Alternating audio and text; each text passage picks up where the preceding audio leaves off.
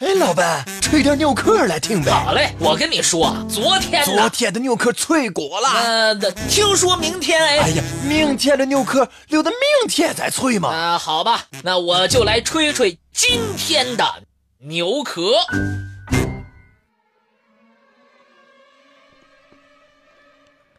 说起神农架，人们就会想到野人。在某种程度上，他们成为了一个整体。神农架因野人广为人知，野人也因神农架更加接近人类的视线。野人一直在世界未解之谜榜上有名。关于这个谜团。三千多年前就有了记载，在历代神农架地方志中，都有很多关于野人的记载。根据相关部门收集到的资料表明，目击神农架野人的次数达到一百二十一次，先后看到过共一百四十五个野人，而看到的人。也达到三百七十多人。有四名考察队员在鄂西北奇异动物科考考察期间，先后两次看到过野人。在众多看到野人的过程中，有两次非常难得。一次，是一九七六年五月十四号凌晨一点左右。五位神农架的干部在实验开完会之后，乘坐一辆北京吉普返回神农架。开车的是有着多年驾车经验的蔡先志。当时，汽车正在海拔一千七百米的春树崖翻山越岭。突然，有个动物迎着汽车低头走来。蔡师傅准备撞死他，于的于是他加大油门冲了过去。在相距仅几米的时候，这个动物迅速地跳开了，转头向山坡上爬去。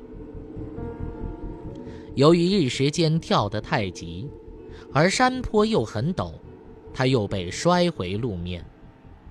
他蹲在那儿。抬起头盯着汽车，前肢着地，下了车。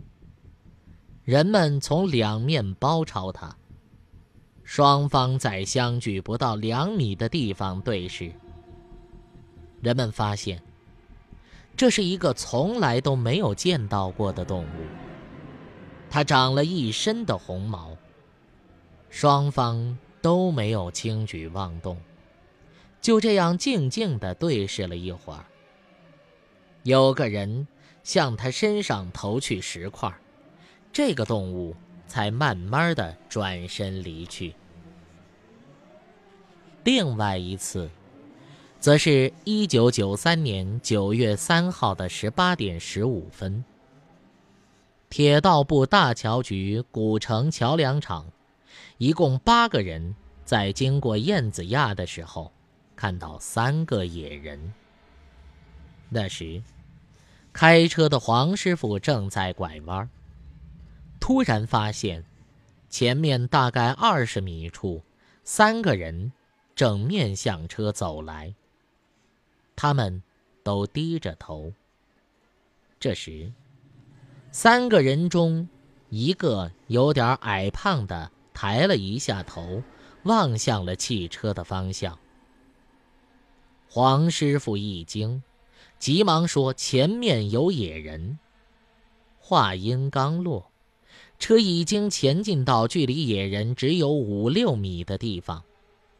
这时，最左边的那个野人用前肢推了推走在他右边的那两个野人，他们同时快速跳下公路，钻进森林里，消失了。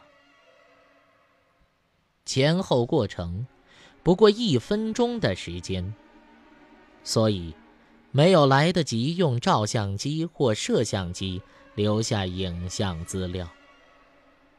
而最近，关于野人的记录出现在二零零二年的元月二十八号晚上十一点四十。神农架红坪镇林业站站长傅传金和副镇长邱虎从板仓返回红平。就在路途中，他们遇到了一个野人。他的身躯稍微有点肥壮。当时刚下过雪不久，周边在车灯的照耀下非常亮堂。两个人都看得很清楚。这个野人长着一身像枯草一样灰黄色的毛，圆滚的屁股，没有尾巴。他走了之后，雪地上留下了长大概四十厘米、宽十五到十七厘米的脚印，就像赤脚的人走在雪地上一样。神农架野人，虚虚实实，时隐时现，让人措手不及，又琢磨不透。但是还是有人怀疑：真的有野人吗？他们又是一群什么样的动物呢？